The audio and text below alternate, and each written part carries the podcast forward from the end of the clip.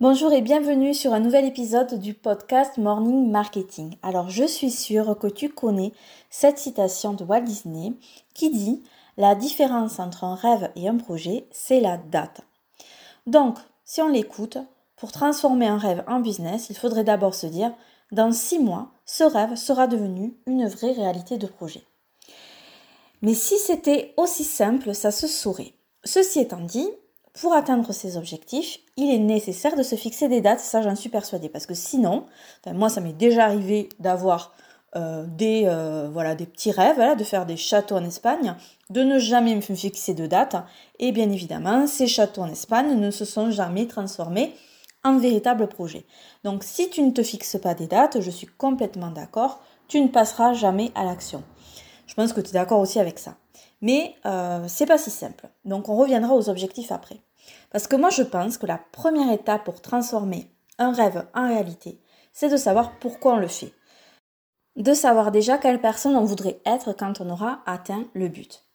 Et si on se décentre un petit peu du business et qu'on prend une personne par exemple qui fait de la course à pied, ben, cette personne, elle sera beaucoup plus assidue dans ses entraînements si elle sait pourquoi elle le fait peu importe la raison, peut-être que c'est elle fait pour euh, perdre du poids, peut-être qu'elle le fait pour se muscler, peut-être qu'elle fait pour, euh, ben, pour arriver à finir son premier marathon, ou euh, ben, peut-être tout simplement pour se vider la tête le soir en rentrant du boulot. Et le, le fait d'avoir un vrai pourquoi, ça va lui permettre d'aller courir trois fois par semaine, même s'il pleut, même s'il neige et qu'il fait froid, ou au contraire qu'il fasse super chaud. Elle ira quand même parce qu'elle sait pourquoi elle le fait. Donc pour transformer un rêve en réalité, je crois qu'il faut que ça ait un vrai sens en fait pour toi.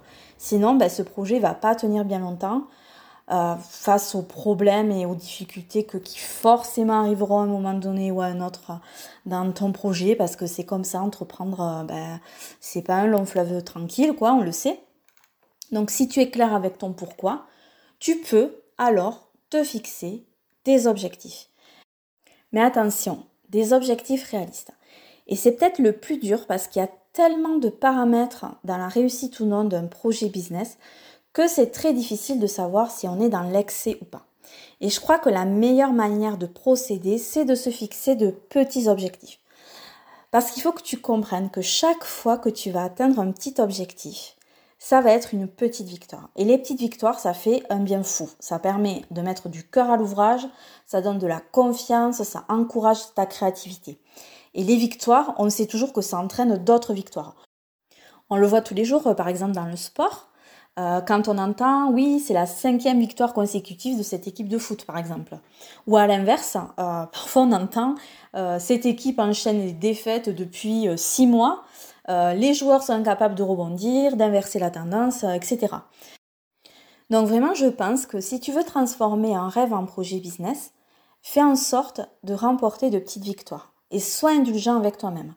Et si tu te formes euh, auprès des bonnes personnes et que tu appliques ce que tu apprends, les petites victoires, elles vont s'enchaîner, ça c'est sûr.